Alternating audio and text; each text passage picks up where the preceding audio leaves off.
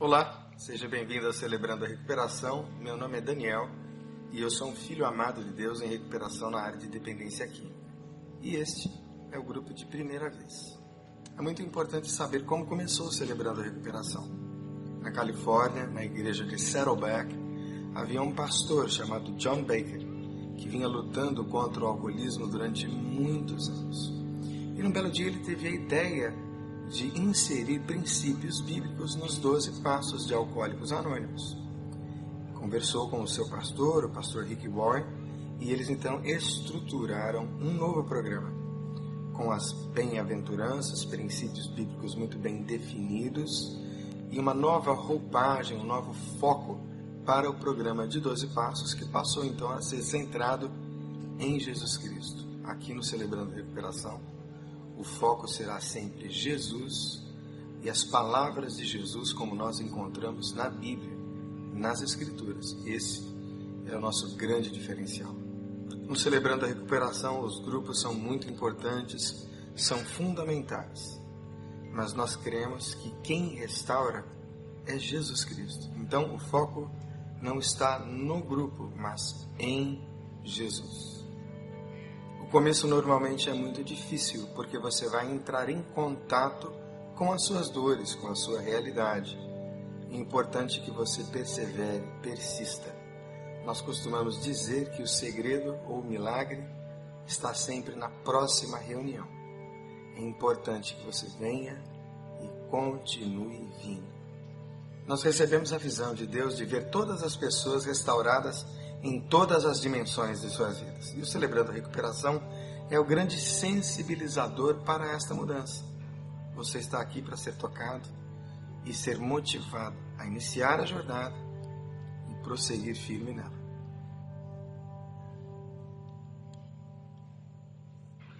No Celebrando a Recuperação, nós temos cinco valores principais, e o primeiro deles é dependência de Deus. Nós estamos abandonando todas as nossas dependências, ressentimentos, traumas, feridas e trocando essas dores todas pela dependência curadora e restauradora de Deus, tal como ele é revelado na Bíblia, na pessoa de Jesus. O nosso segundo valor é autenticidade nos relacionamentos. No Celebrando a Recuperação, nós dizemos a verdade e nós não estamos aqui para consertar um ao outro.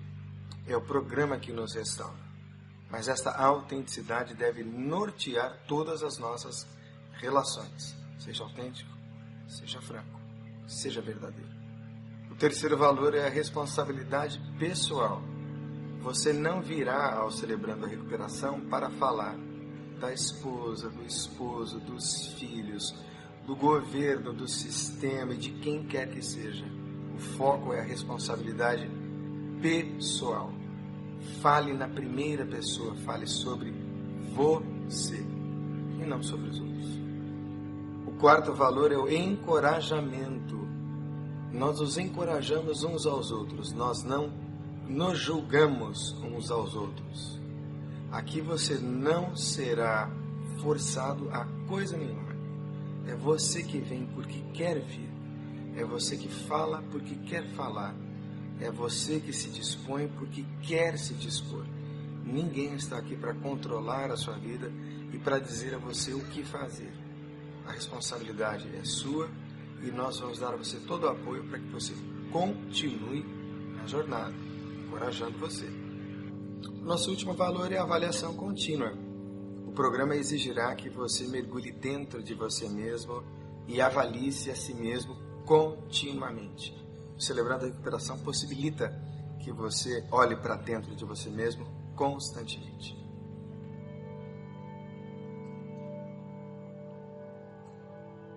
Os grupos têm cinco regras muito, muito, muito importantes que você precisa aprender a obedecer e a respeitar. E a primeira regra é silêncio. Você vai ouvir atentamente a pessoa que está no grupo com você e terá um tempo delimitado de no máximo cinco minutos. Alguém terá um cartão amarelo e ao terceiro minuto este cartão amarelo sobe e você tem ainda dois minutos para concluir. ouça atentamente a partilha do seu companheiro, pois é na partilha dele que o processo de restauração vai acontecer. Aí ah, tem mais. Enquanto o seu companheiro compartilha, não faça conversas paralelas, nem faça expressões faciais do tipo, meu Deus, não faça isso. Isso é desrespeitoso. Desligue o seu celular, não se distraia, olhe para a pessoa, tanto quanto você gostaria de ser olhado e respeitado. A nossa segunda regra é primeira pessoa, fale na primeira pessoa. Nunca eles, ele, nem nós. Você. O foco é você, falar sobre a sua vida, não da dos outros. A terceira regra é o respeito. Não julgue, não emita juízos sobre a vida da outra pessoa. Ninguém está aqui para dar retorno, para aconselhar. O Celebrando a Recuperação não é uma terapia, é um grupo de apoio. Apenas ouça atentamente, sem julgar o que o outro está dizendo. Nós não estamos aqui para consertar uns aos outros. O grande restaurador é Jesus Cristo. Quarta regra, o tempo. Novamente, muito importante salientar. Você terá de 3 a 5 minutos para compartilhar. No terceiro minuto, um cartão amarelo será levantado e você terá dois minutos para concluir. Ao término dos dois minutos, você será convidado a se calar. Aí ah, tem mais. Se você não quiser falar, não fale. Apenas diga passo. Você não é obrigado a nada aqui. A quinta regra é o sigilo. Mantenha absoluto sigilo e segredo sobre tudo que se compartilha no grupo. O que é falado no grupo fica no grupo. Jamais mencione que você viu aquela pessoa, aquela outra nas reuniões de Celebrando a Recuperação e nem comente fora dos grupos de partilha sobre o que você ouviu.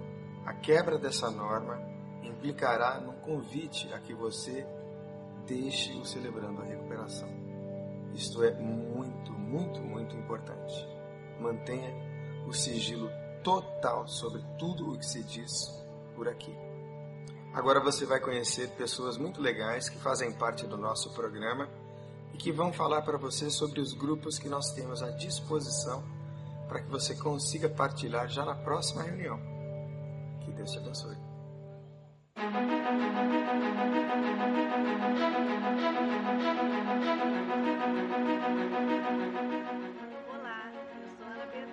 Uma filha amada de Deus em recuperação. Estou aqui para falar desse maravilhoso programa, que tem como os princípios as bem-aventuranças bíblicas comparado aos 12 passos de AA. O programa do CR concentra-se em vivermos um dia após o outro, não importa como foi o seu passado. Com certeza, Deus reserva as boas novas para a sua vida. Mantenha sua esperança, o melhor está por vir. Aqui, os relacionamentos interpessoais são valorizados. O compartilhamento das dores e das verdades tornam-se instrumentos eficazes para a recuperação. No CR, você encontrará um ambiente de celebração, onde cada etapa vencida será uma festa. Olá, eu sou Roberta, mais uma filha amada de Deus em recuperação. Aqui, quem transforma é o amor de Deus e você será muito bem-vindo a fazer parte de um de nossos grupos. Os grupos serão divididos por tema de recuperação e por gênero, masculino e feminino. A partir de agora, fique com os ouvidos bem atentos e que o seu coração seja tocado para perceber a melhor área de recuperação para você. O primeiro grupo atinge a todos aqueles que têm codependência de alguém ou de uma relação e que desenvolve dependência emocional em relação a outros, sem estabelecer limites têm dificuldade de dizer o não. Anulam-se para serem aceitas e pensam ser indispensáveis para os outros, tendo assim fortes tendências de controlar coisas e pessoas, usando de manipulação. Se você se reconhece assim, então venha para o grupo de codependência. Se você vive uma relação com marido, pais, filhos, namorados conturbada, ou se você percebe um padrão com muitos problemas nos relacionamentos em geral, se você se sente constantemente prejudicada ou sente que prejudica pessoas ao seu redor, sem conseguir experimentar alegria e prazeres nos relacionamentos, se você viveu separação, divórcio ou filhos casados e não conseguiu superar, se você ama demais, venha para o grupo de relacionamentos disfuncionais. Muitas pessoas enfrentam problemas de baixa estima. São inseguras, são indecisas, se frustram facilmente, têm dificuldade de lidar com o tempo, sofrem de síndrome do pânico e de muitos medos. Sentem-se incapazes de lidar com os problemas e com as circunstâncias da vida. São sempre muito frágeis. Se você se identificou, venha fazer parte do grupo de depressão e ansiedade. Este grupo é para tratar quem tem mágoas, dores, dificuldade de liberar perdão, rancor, violência na infância, maus tratos, perseguições físicas e psicológicas, traumas, preconceitos e constrangimentos, feridas religiosas que deixaram cicatrizes na sua criação e no seu comportamento, saudades desmedidas de pessoas que já faleceram. Se você percebe que isso influencia no seu relacionamento com outras pessoas, venha para o grupo de feridas emocionais. Este grupo é para pessoas que fazem uso abusivo de drogas, cigarro, álcool, medicação e que honestamente têm o desejo de parar, mas que sozinhos não conseguem. Também fazem parte desse grupo pessoas que têm problemas com sexualidade, como compulsão, pornografia, devassidão, obscenidade e fetichismo. Se essas compulsões fazem parte da sua vida, venha para o grupo de dependência química e sexualidade. Este grupo é para qualquer pessoa, homens e mulheres que têm pais, filhos, maridos e esposas ou familiares dependentes químicos e alcoólatras e busca um lugar seguro para partilhar suas angústias devido a esse convívio desgastante e também para aprender a lidar com a pessoa amada que está adoecida com o vício de álcool e drogas. Se você se identificou, venha para o grupo de Codeque. Para pessoas que temem a ser inflexíveis, racionalizam demais, descontroladas emocionalmente. Para você que tem dificuldade de lidar com os seus sentimentos, de expor aquilo que sente, de lidar com seus conflitos.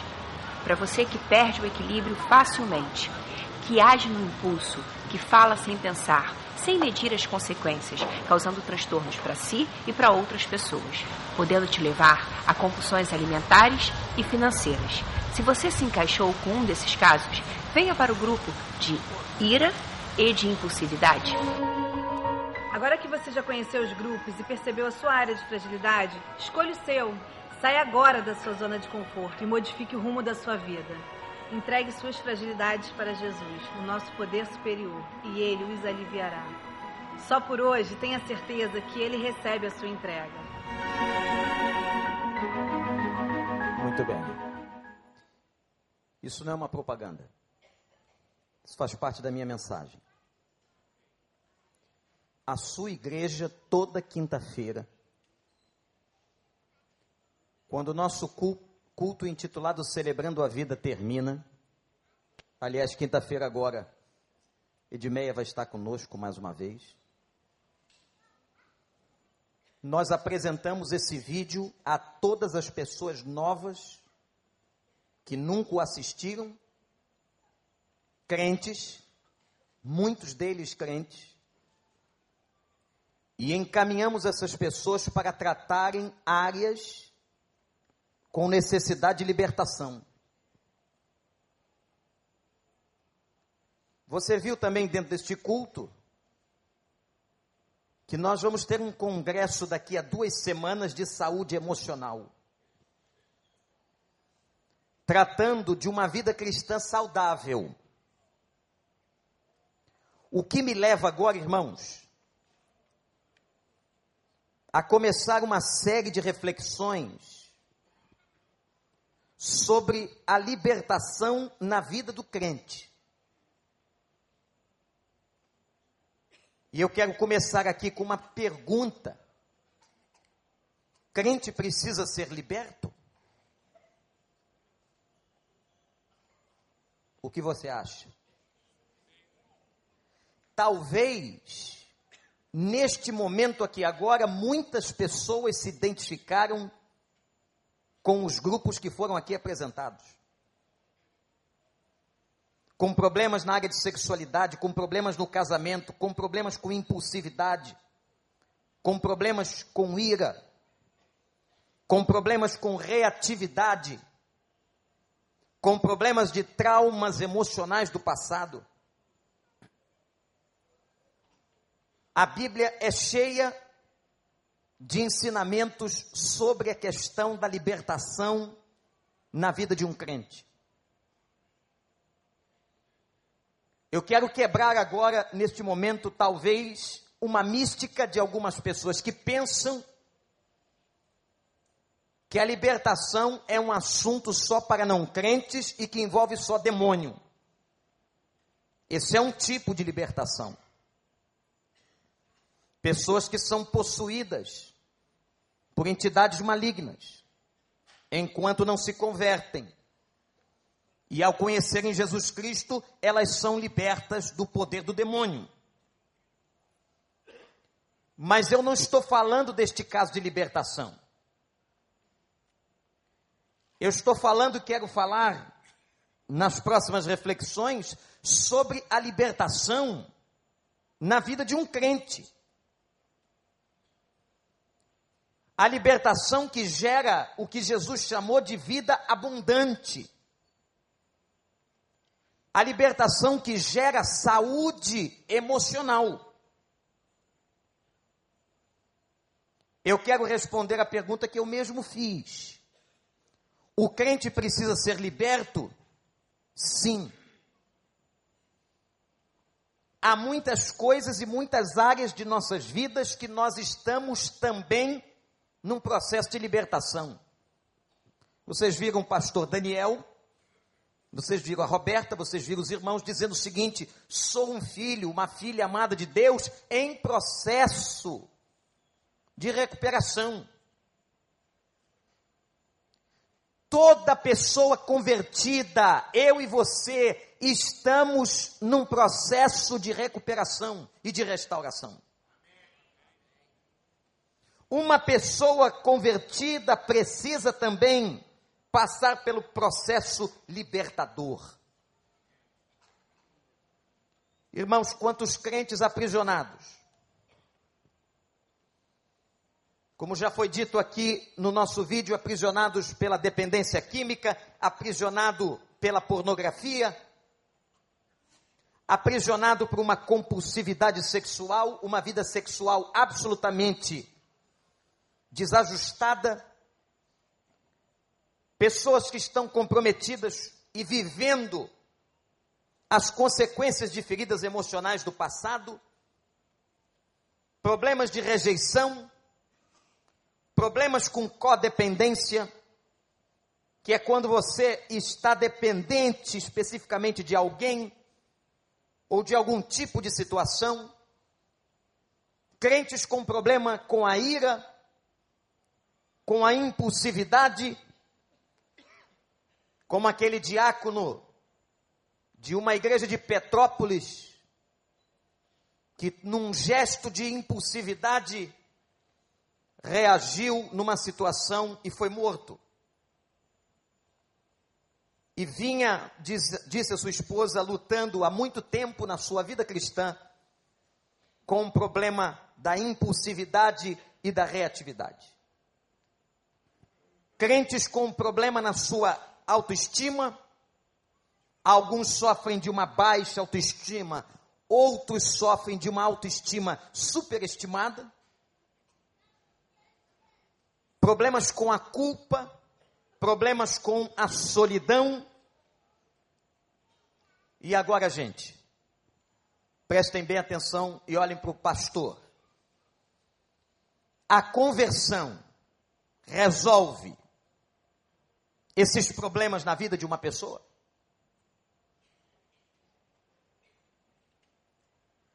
Nós precisamos entender doutrinariamente e biblicamente, teologicamente, a natureza da salvação.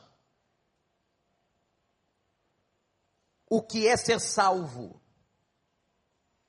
A natureza da conversão o que é e o que significa ser salvo. Tem muitas pessoas que não entendem isso. Elas passam e podem passar muitos anos na igreja. E elas não compreendem o que é que significa o processo salvífico no Novo Testamento. Isso se dá por uma razão muito simples. Há muitas pessoas que não conhecem a Bíblia. Muitos crentes que se contentam com conhecimento pífio, muito pequeno da Escritura e das doutrinas bíblicas. Jesus disse: Errais não conhecendo as Escrituras. Quando nós conhecemos pouco as Escrituras, que trazem o fundamento da nossa fé, nós não sabemos exatamente como vivê-la. Como que nós procederemos? Quais são as nossas responsabilidades diante de Deus? O que é o agir de Deus? Como é que Deus se move? Como é que Deus interage com uma pessoa convertida? Há pessoas que pensam o seguinte: eu aceitei Jesus, eu compreendi intelectivamente o processo da salvação, as leis espirituais, levantei a minha mão, fui à frente, me batizei, está tudo resolvido, eu já estou salvo. É verdade que você já está salvo. Entretanto, você deixa de gozar e de entender e de experimentar enquanto estiver nos seus dias aqui na terra, o que é? Eu vim trazer vida e vida com abundância. Então, para a gente entender esse processo e a necessidade de libertação na vida de um crente, eu queria que nós hoje estivéssemos todos com a Bíblia aberta. e lêssemos 2 Coríntios capítulo 3. 2 Coríntios capítulo 3, versículo 7.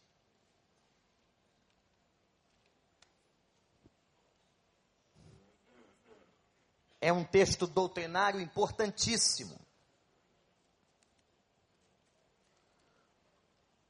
2 Coríntios 3,7. Deixa sua Bíblia aberta momento de ensinamento da palavra, momento fundamental para o seu crescimento, para a sua vida. O ministério que trouxe a morte foi gravado com letras em pedras. Mas esse ministério com tal glória que os israelitas não podiam fixar os olhos na face de Moisés, por causa do resplendor do seu rosto, ainda que desvanecente. Não será o ministério do Espírito Santo ainda muito mais glorioso?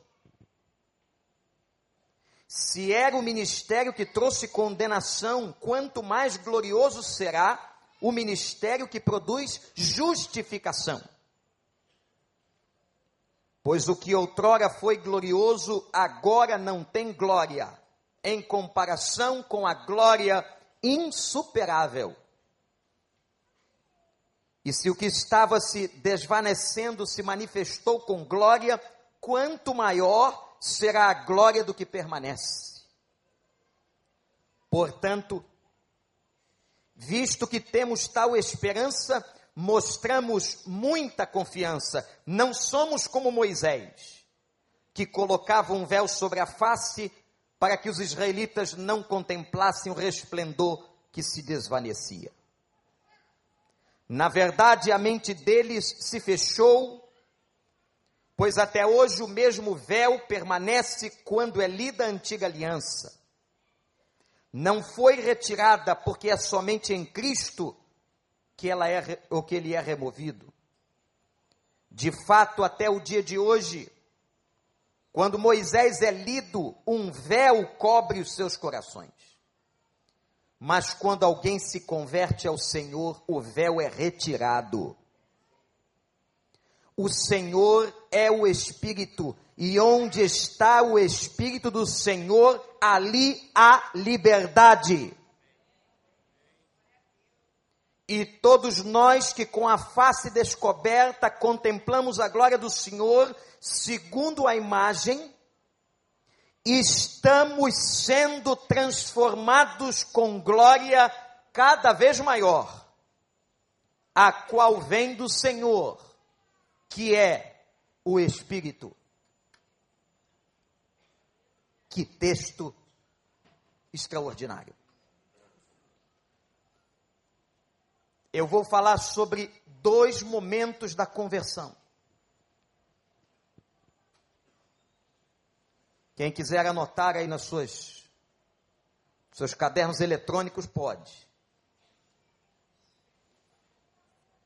E agora nós vamos entender por que, que um crente precisa de libertação. Por que é que depois do culto celebrando a vida quinta-feira, a sua igreja oferece a quem quiser esse tipo de tratamento? Que, aliás, meus irmãos, todos nós, todos, deveríamos ter passado por eles. E não é só numa área, não, hein? Primeiro momento da conversão é citado no texto de Paulo aos Coríntios. Ele chama esse momento de momento de regeneração. O primeiro momento da conversão é o momento em que o homem tem uma experiência com Cristo. Essa experiência não é aquela experiência de você ter ouvido falar do Natal quando você nasceu, porque nasceu numa família católica ou num país cristão que se enfeita para o Natal todo mês de dezembro. Não, não é isso. A experiência com Cristo na qual estamos nos referindo aqui é um encontro onde você, na sua mente e no seu coração, reconhece os seus pecados Segundo, você se arrepende do que cometeu. Terceiro, você crê no plano salvífico de Deus para a sua vida. Naquele primeiro momento, igreja, quando uma pessoa, manifestando ou não, publicamente levanta a sua mão, quando ela tem uma experiência muito mais do que uma experiência emocional. Ela pode estar até emocionada, ela pode estar até chorando, porque esse assunto e a coisa é tão grande que nos emociona. Mas ela também entendeu intelectivamente, ela compreendeu, o Espírito Santo a convence. Porque o ministério do Espírito Santo é de convencimento também. Ele bate a porta do coração. Ela entende que ela é pecadora. Eu entendi que eu sou pecador. Eu entendi que estou condenado pelos meus pecados. Eu entendi que preciso de salvação. E eu entendi que Deus amou o mundo de uma tal maneira que deu seu filho único para que todo aquele que nele crê não pereça, mas tenha a vida eterna. Eu tenho a compreensão de João 3,16. Esse é o primeiro momento da nossa conversão, da nossa salvação, a natureza da salvação. Este é o primeiro momento. É chamado por Paulo no texto de momento de regeneração. O que significa a palavra regeneração? Aquele que é gerado novamente. Lembra do papo entre Jesus e Nicodemos? Nicodemos é necessário nascer de novo. Você já nasceu do ventre da tua mãe. Agora você vai ser nascido do Espírito. A regeneração é o nascimento espiritual produzido pelo Espírito Santo de Deus. E nós que somos convertidos, fomos regenerados, por isso fazemos parte de uma família e nos chamamos de irmãos. somos irmãos gerados do mesmo Pai espiritual, do mesmo Espírito. Nesse momento, atenção, porque é aí que muito crente cai, não entende a doutrina bíblica e dá trabalho. Nesse momento que você compreendeu, converteu, regenerou numa experiência de natureza eminentemente espiritual, ainda que se manifeste o intelecto e as emoções, a experiência é eminentemente espiritual. Nesse momento da sua regeneração, você recebe o Espírito Santo de Deus. E nesse momento você é selado, diz a carta de Paulo. O selo é uma marca que jamais é retirada. E Paulo está falando ou comparando quando um animal que pertencia a um rebanho era marcado com as iniciais do dono a ferro quente. A marca não sai. Quando o Senhor salvou você no primeiro momento, ele marcou você e diz: agora tu és meu, e como penhor da tua herança e da tua salvação, eu te entrego e te coloco o meu espírito. Que coisa maravilhosa. Vamos para casa. Vamos para casa, gente. Nós temos em nós o Espírito de Deus. Por isso, a carta de João, capítulo 5, diz: E o maligno não lhes toca, ele não pode tocar no corpo de um crente. Nós, verdadeiramente, quem temos corpo fechado. Porque o Espírito do Senhor nos selou. Agora, ele é a garantia. E Paulo diz aos Romanos o seguinte: aquele que tem o Espírito Santo do Senhor, este é filho de Deus regenerado. Os seres humanos todos são criaturas, mas filhos são aqueles que foram gerados. Filho é aquele que é gerado. Seja no campo genético ou no campo afetivo das crianças adotadas, gerados emocionalmente. O Espírito Santo gerou e agora você é filho, você é selado com o Espírito Santo de Deus. E aí Paulo diz assim: essa glória nem Moisés teve. Meus irmãos, nós estamos na era da graça. A era da graça sobrepuja a era da lei. O texto diz que quando a glória de Deus vinha sobre Moisés, e o texto conceitua que a glória de Deus aqui é o Espírito Santo, isto é, a presença do Espírito Santo trazendo força e poder. Quando a glória vinha sobre Moisés, a permanência da glória era temporária.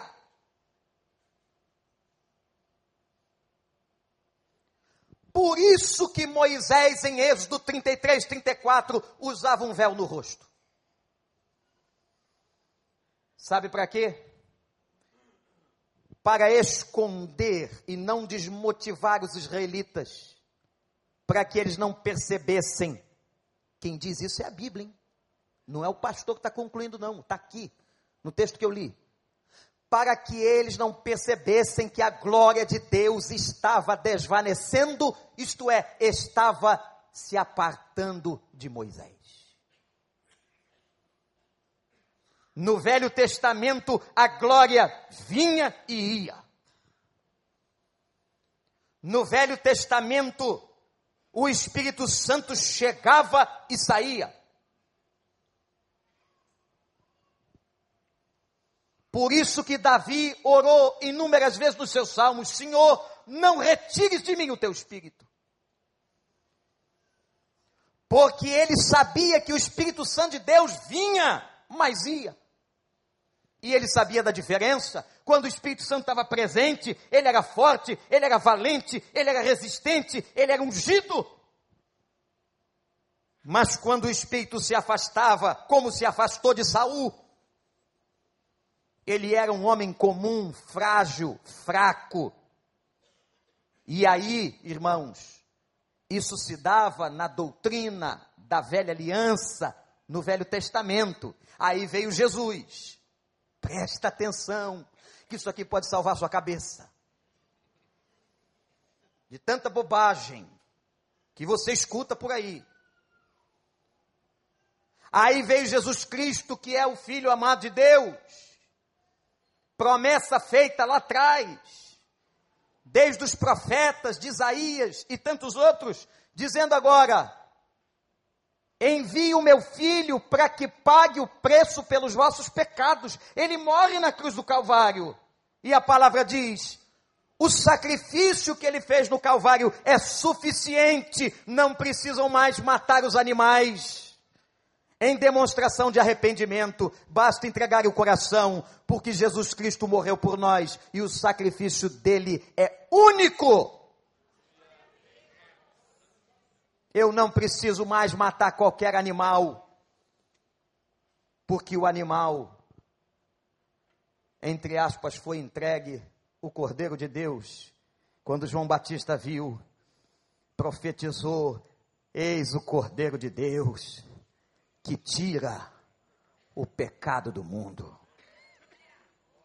Jesus veio, ensinou a salvação três anos, pregou o evangelho, ensinou os princípios da libertação. E aí Jesus chega o momento da crucificação, da ressurreição e da ascensão. Mas ele diz assim: Agora se cumprirá o que foi dito pelo profeta Joel.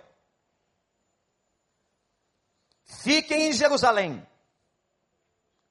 até que agora chegue o ministério do Espírito Santo.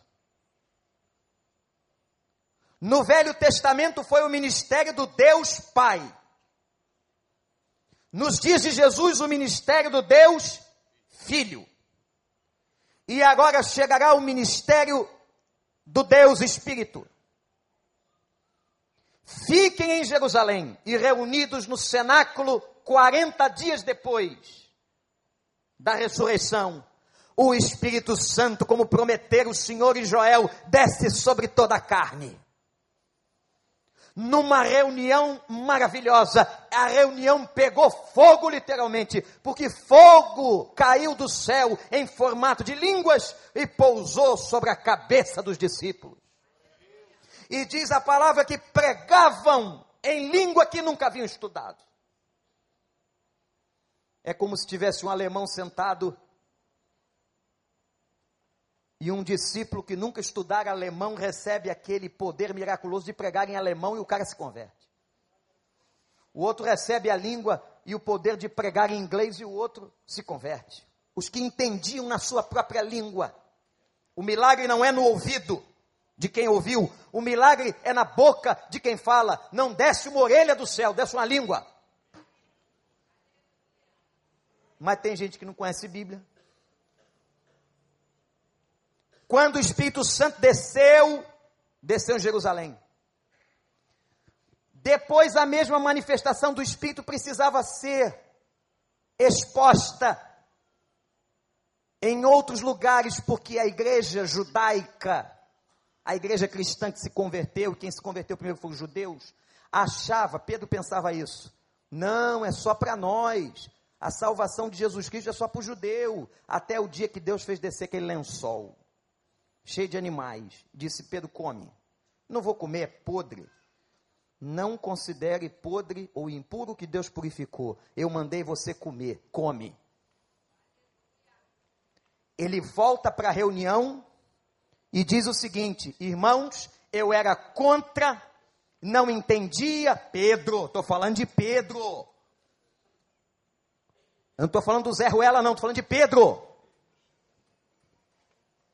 Eu entendi errado, eu achava que a salvação era só para nós, mas o Senhor me apareceu numa visão e eu agora estou entendendo que a salvação alcança os gentios, isto é, alcança todo mundo que também não é judeu, louvado seja o Senhor, e alcançou o Brasil, a mim a você. Eu sou gentio, você também é. Um lá na reunião deve ter assim: hum, quero ver. Eu quero ver essa salvação chegar para os gentios. E foi na casa de Cornélio que aconteceu a mesma coisa que no cenáculo. Aí um outro deve ter dito assim: isso é tudo interpolação minha. Está isso na Bíblia não. Que aconteceu está. Agora o pensamento é só uma criação homilética. Alguém deve ter pensado assim: não, eu quero ver isso acontecer com o samaritano, aquele povo não vale nada. Povo que se separou de nós, que casou com gente estranha, está lá cheio de idolatria. O Espírito Santo vai e desce na casa do samaritano. O Espírito Santo desce no meio dos gentios, o Espírito Santo desce no meio dos judeus, e aí se completa a profecia de Joel: o Espírito Santo será derramado sobre toda a carne. E agora, meu irmão, eu quero dizer para você uma coisa, estou no primeiro momento da conversão, hein? Eu quero dizer para você que você tem uma glória na tua vida que é o Espírito Santo de Deus. Ele mora em você no momento que você foi regenerado, e essa glória, diz o texto que a gente leu, é insuperável. Não há, não houve, não haverá glória maior do que essa. Nós não precisamos andar com véu. O Espírito Santo habita em nós. Brasileiros, gentios,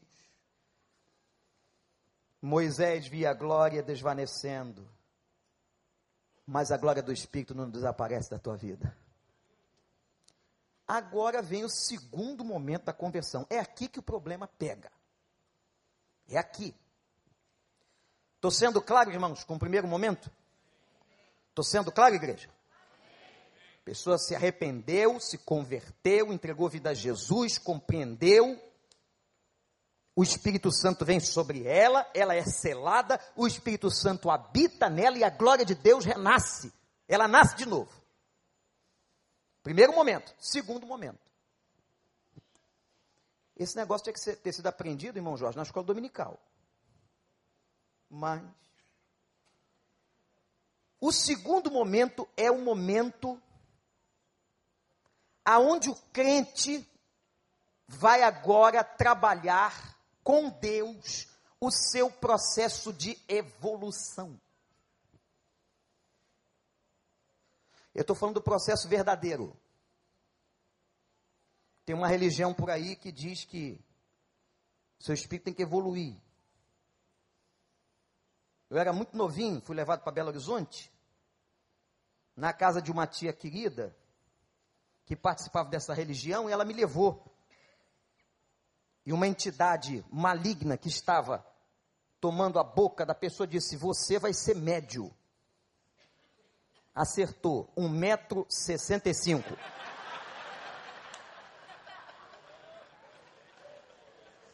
Acertou. Está rindo, irmã Daria?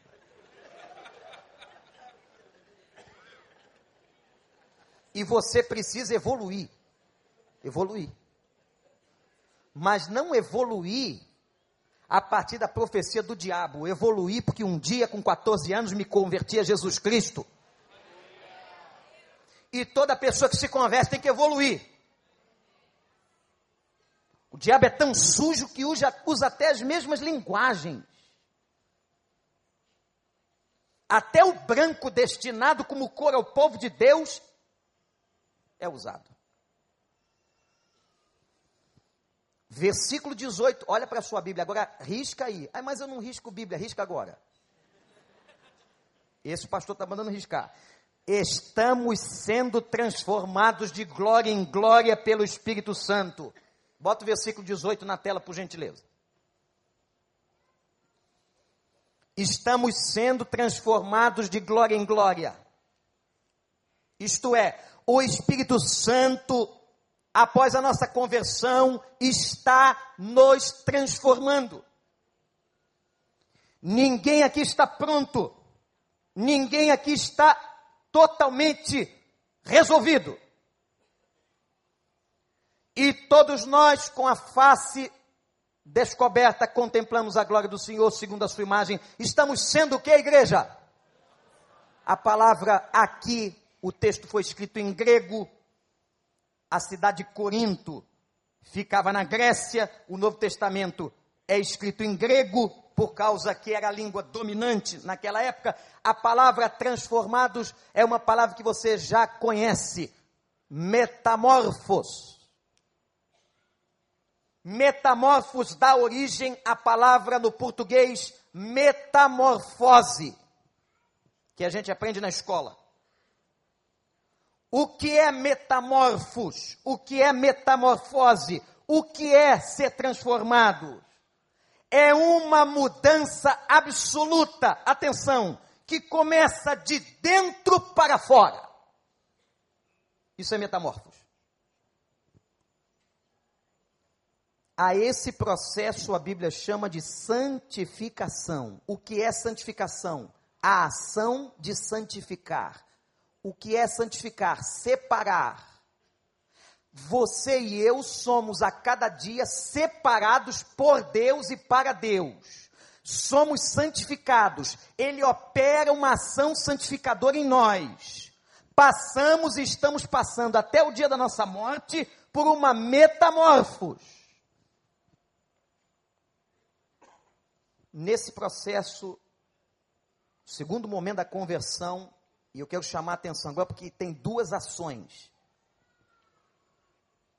A primeira ação é a de Deus, que eu já falei bastante aqui. É Deus que enche a pessoa do Espírito Santo. É Deus que derrama o Espírito Santo, é Deus que salva. A salvação é pela graça, não é meritória. Não é porque você é bonzinho, não é porque você trabalha na igreja, não é porque você é dizimista. Isso é tudo consequência de quem é salvo. Quem é salvo é dizimista, quem é salvo trabalha na igreja, quem é salvo dá bom testemunho. A salvação é pela graça, isso não vem de vós, é dom de Deus, presente. A ação de Deus é salvar.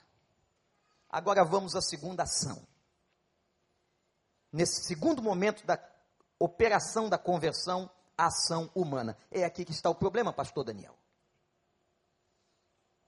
É aqui que os crentes não entendem. A nossa responsabilidade humana nesse processo de transformação, de crescimento, de santificação e de melhora. O que, que acontece com a maioria das pessoas convertidas? Elas param no primeiro momento. Aceitam Jesus, recebem o Espírito Santo, o selo da salvação e ponto. E aí elas continuam da igreja, continuam na igreja, cheias dos problemas que foram mencionados aqui. Aí, deixa eu voltar aqui um pouquinho. Aí você tem, vê se você conhece, vê se você conhece Alguém, claro, nunca você. Crente que tem ira, crente que tem impulsividade, crente que é codependente relacional, crente que tem uma baixa autoestima, outros têm estima demais, crente sofrendo de feridas emocionais, crente envolvido com pornografia, mas pastor, então não é crente? É. Converteu, aceitou, foi batizado no Espírito de Deus. Mas precisa de libertação. Casamento disfuncional precisa de libertação. Há muitos anos atrás, no púlpito desta igreja, me lembro uma experiência contada pelo pastor Irlã Pereira de Azevedo. Chamado para fazer o sepultamento de uma senhora casada há quase 50 anos, quando ele chega no sepultamento, o corpo estava vestido de branco. A irmã da finada chama o pastor e diz: Pastor, antes de morrer foi um desejo dela. O pastor até achou que era um símbolo de purificação, porque ela estava entrando no céu, e encontrar anjo de branco também. Nada disso. ela fazia um protesto morta contra o casamento que teve, porque estava morrendo naquele momento morta o seu corpo, sem ter tido sequer uma relação sexual com seu marido. Era um símbolo de virgindade. Como naquela época, como até hoje ainda é muito difícil tratar desses assuntos, principalmente envolvendo sexualidade. Aquela irmã enterrada e colocada no caixão de branco. Casamento disfuncional, quase 50 anos. Como, pastor? Não é crente? É.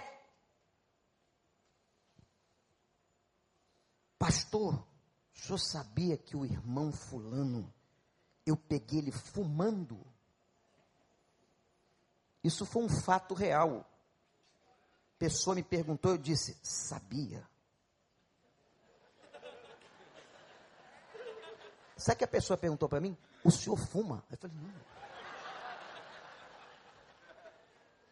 É que o senhor falou com tanta tranquilidade. Eu falei, não, não estou falando com tranquilidade, não. Eu estou falando com misericórdia. ele é crente, ele é salvo, ele vai para o céu, mas ele tem uma dependência química da nicotina no cérebro. Tem que orar por ele, entendeu? Não adianta ir lá meter a mão no cigarro dele, pisar na cartela de cigarro, xingar e proibir. Não entre na minha igreja. Nunca viram uma placa aqui, nem vão ver. Enquanto eu for pastor aqui, não fume no pátio. Porque não é com uma placa que você resolve o problema da dependência química.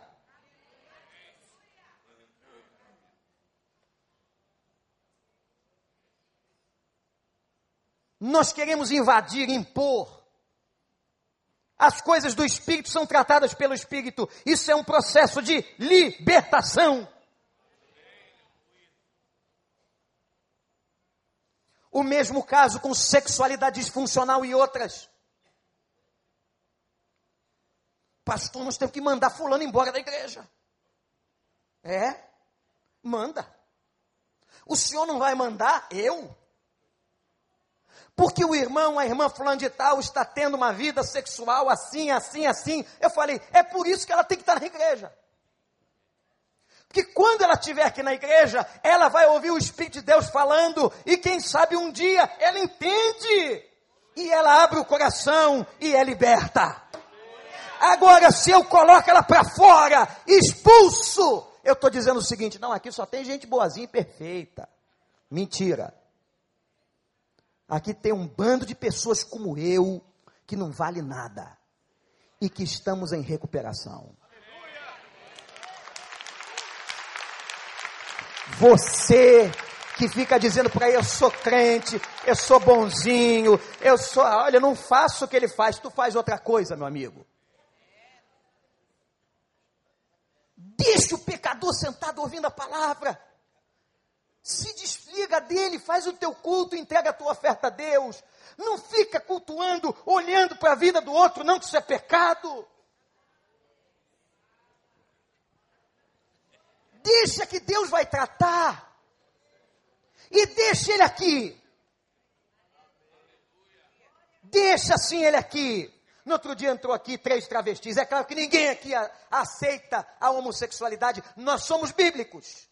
Deixa eles entrarem. Vai rebolar, vai ficar esquisito. Vem com shortinho pequeno, bota cabelo de mulher, deixa aqui, sabe por quê? Porque eles vão se converter se abrir o coração à palavra de Deus. E aí eles vão dar testemunho aqui. Aí você vai ficar com cara de tacho. Pô, eu queria que botassem para fora. Eu falei, é. Por que, que não bota sua língua para fora? Que é comprida, grande, julgadora, maledicente. Eu vim para restaurar. Vinde a mim, cansados e oprimidos, e eu vos aliviarei. A igreja está cheia de gente como nós, cansado de um monte de coisa, oprimido, cheio de problema. É aqui mesmo o seu lugar, meu irmão. Adorei uma igreja em Porto Alegre, quando cheguei lá, estava escrito na porta um, um tema do celebrando, dizendo assim, na porta da igreja, aliás, uns anos atrás, Deus me deu a graça de ser convidado para pastorar aquela igreja. Mas também Deus não quis que eu fosse. E estava lá na porta da igreja assim. Aqui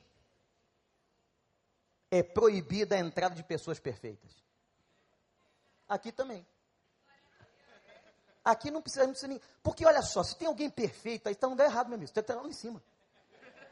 Você está morto e não sabe. Aqui não é lugar de defunto. Porque a completude da salvação é a glorificação. Nós só vamos. Aí você vai dizer assim: é, pastor, então eu vou chegar no fim da vida. Olha que interessante, hein? Olha para mim agora. Eu vou chegar no final da vida e nem tudo vai estar acertado. É, nem tudo. Por isso que a salvação é pela graça. Porque se dependesse de você, ia ter uma dívidazinha assim, ou uma maiorzinha assim. Você não entrava pela porta, mas nós vamos entrar pela porta. Sabe por quê? O sangue de Jesus nos purifica de todo pecado. Ele disse: Eu paguei a tua dívida, eu rasguei o teu escrito de culpa. Aí você vai encontrar na igreja, olha aí, você que é novinho aqui, que veio esperando pastor perfeito, gente perfeita, aqui não tem não. Hein? Vai encontrar por aí, provavelmente, dependência química, pornografia, feridas emocionais, depressão, ansiedade, rejeição, codependência, ira, impulsividade, baixa de autoestima, culpa, solidão, crente brigando no estacionamento. Quando você olhar um cara desse, diz assim: passa, meu filho, pode passar que você tem que tratar a sua impulsividade. Eu não vou brigar com você. Brigar para quê? sair do carro, dar na tua cara. Aí o diabo chama o vizinho ali da janela, olha lá os crentes brigando. O diabo acorda pessoas. Ah, o crente está brigando ali, ó. Vem ver. Tá vendo? Vai para essa igreja não. Essa igreja só tem gente que não vale nada. Vai lá para minha casa, é branca também. Vai lá que você vou te dar maior atenção. e lá ninguém briga no estacionamento. Deixa o carro um embolado com o outro na rua.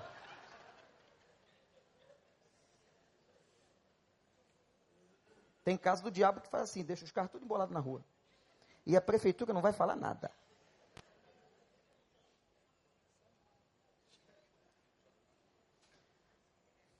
A conversão não resolve problemas das nossas dependências. E aí você entrou no evangelho e passou pelo portal. Passou pelo portal, agora vai ter que ser tratado. Metamorfos. Metamorfos. Ação agora sua. Qual é a ação que eu tenho que fazer, pastor? Olhe para mim. A sua ação é ação de renúncia e permissão. Anotou? Repete a palavra comigo. Renúncia e permissão. É de quê? Isso dói. E eu vou mostrar para você na Bíblia agora que o que eu estou falando tem respaldo da palavra de Deus como que a ação humana é importante, como que a participação humana é importante na libertação do crente.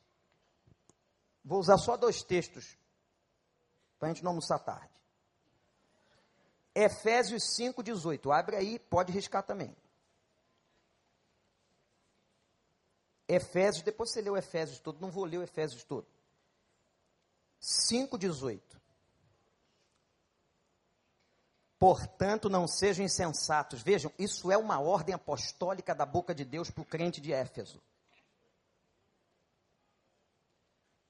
Não se embriaguem com vinho, que leva à libertinagem, mas deixem-se.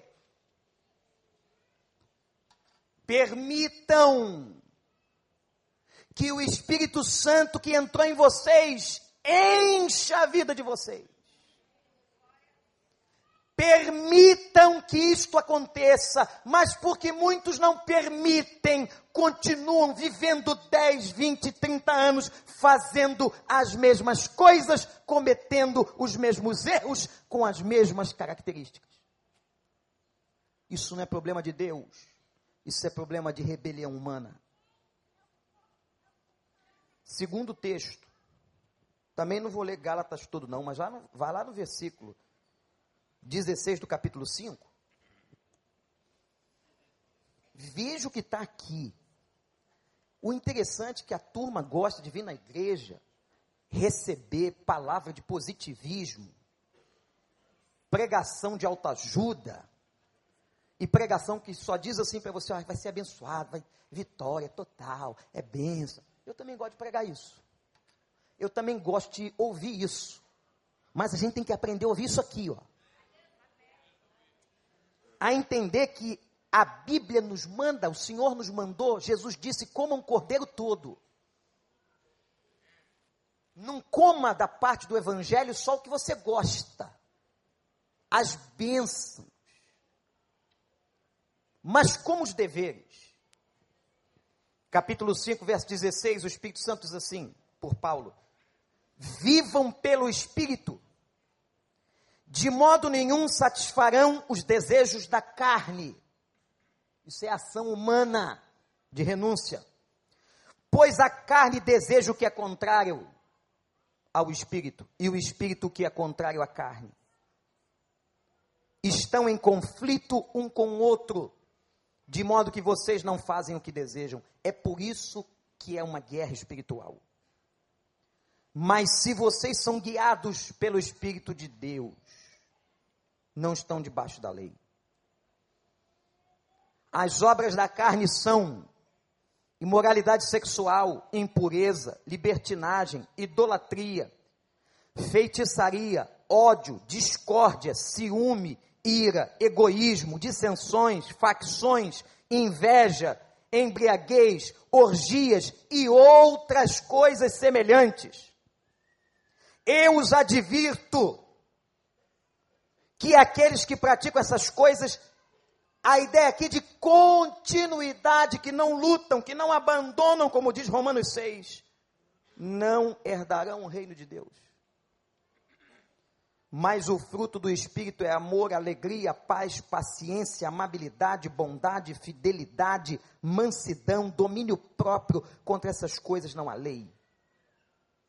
Os que pertencem a Cristo Jesus crucificaram a carne com as suas paixões e os seus desejos.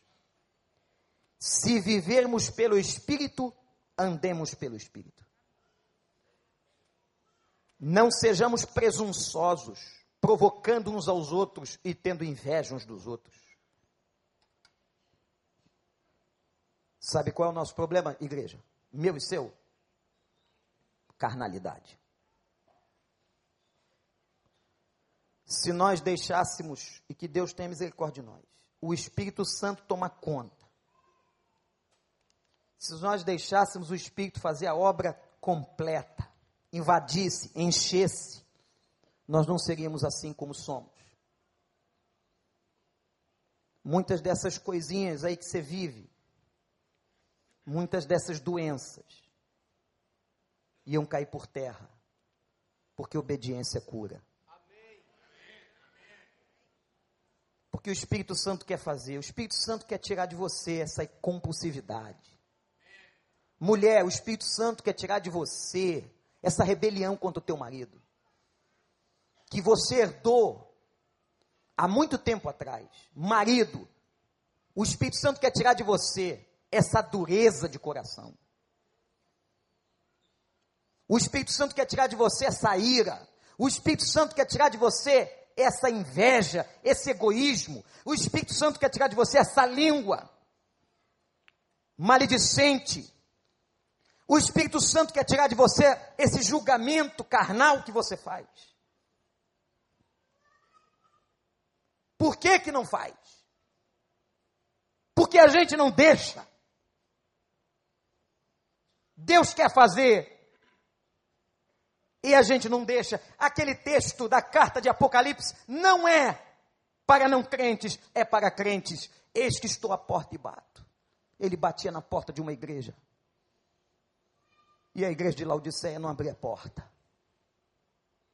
E Jesus dizia: Ah, se eles abrirem a porta, eu vou entrar e vou cear com eles. Eu vou mudar o ambiente. Mas tem igreja que colocou Jesus fora da porta.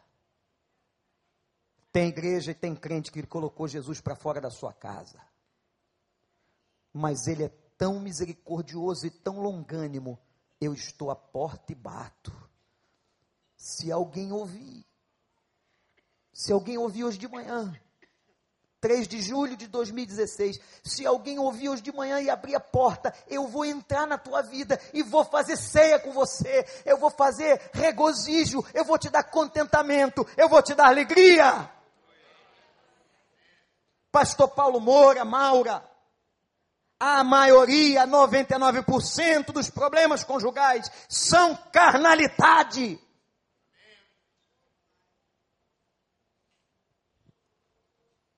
Pastor Daniel, a maioria dos crentes que frequentam as partilhas querem ficar muitas vezes na carnalidade. Graças a Deus, porque a maioria não, porque senão não estava lá. Carnalidade. Que tipo de vida você quer levar? Eu estou clamando a Deus nesses dias até o Joshua chegar, porque o congresso que a gente vai fazer é de libertação. Eu estou clamando para que Deus mova um processo lindo aqui dentro de libertação libertação de todo tipo de coisa que amarra a vida das pessoas, dos crentes, do jovem, do adolescente. Você que fica vendo pornografia na internet.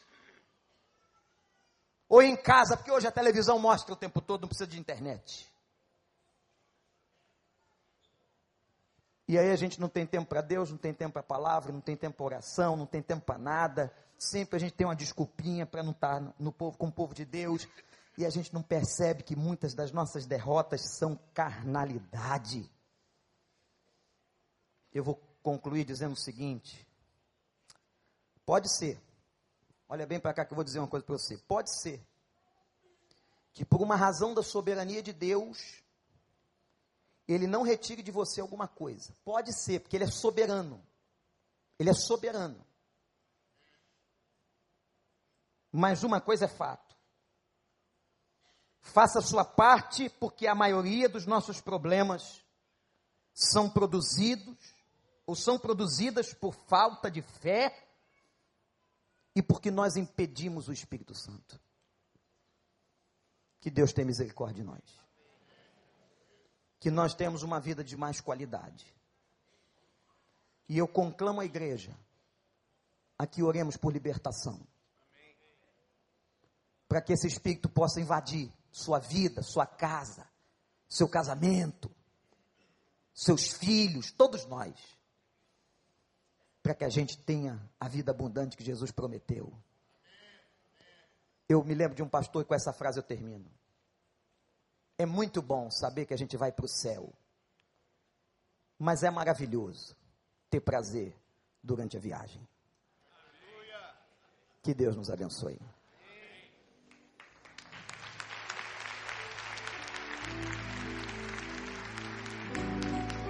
Fique de pé, não é para ir embora, mas fique de pé na presença de Deus agora.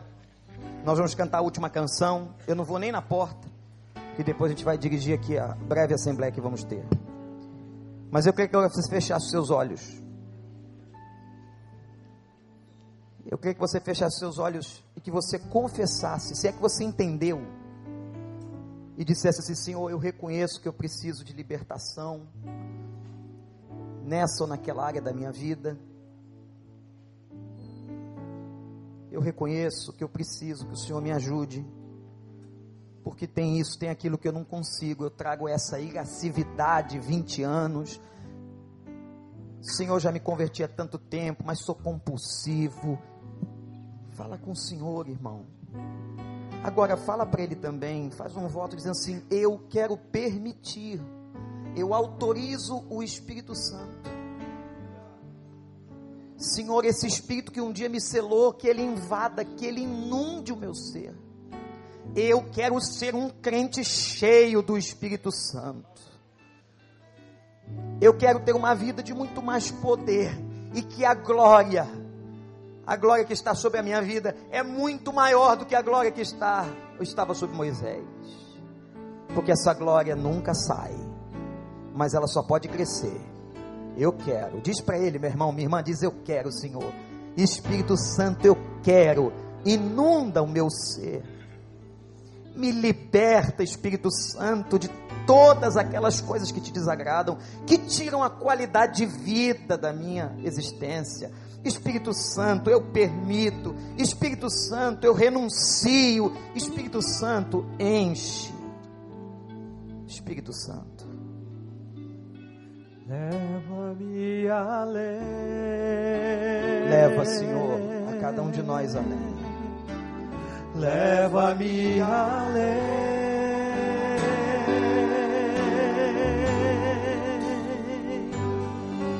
A um nível mais profundo de intimidade contigo, ó Senhor.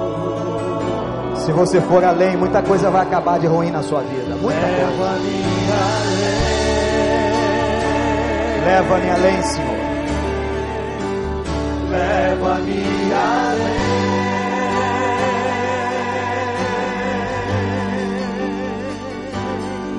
Que a minha vida flua mais da tua unção, mais o teu poder.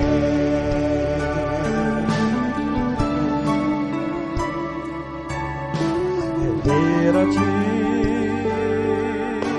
adoração. Diga em seu Senhor.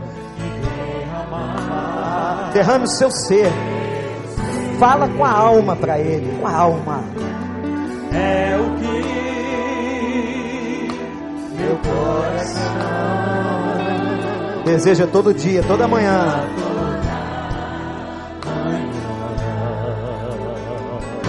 Imaginar. Imaginar é me inspirar Eu quero. dizer Eu quero te dizer. estou apaixonado cada vez mais Levante as suas mãos ao Senhor. Diga para Ele com alegria. Que o Espírito Santo encha você de alegria. Diz para Ele que Ele é incomparável. Que Ele é maravilhoso. E pede, pede, clama, igreja. Senhor, leva-nos além.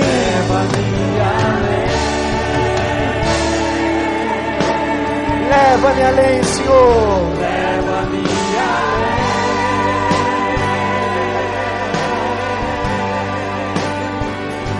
A um nível mais profundo de intimidade contigo, Senhor.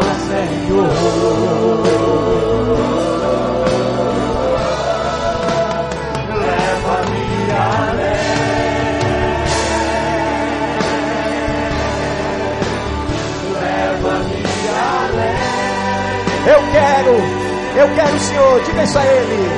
A um nível mais profundo na minha vida.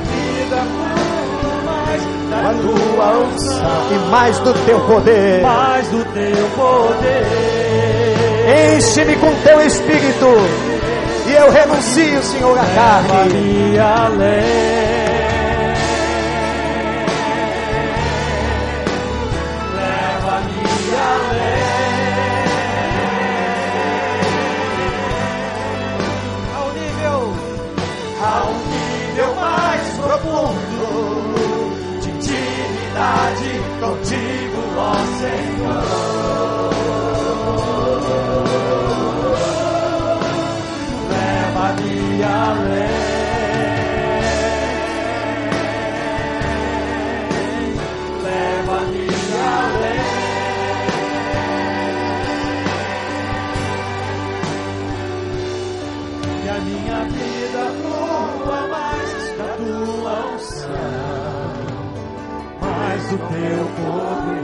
Senhor Deus, abençoa essa minissérie sobre libertação que vai continuar hoje à noite.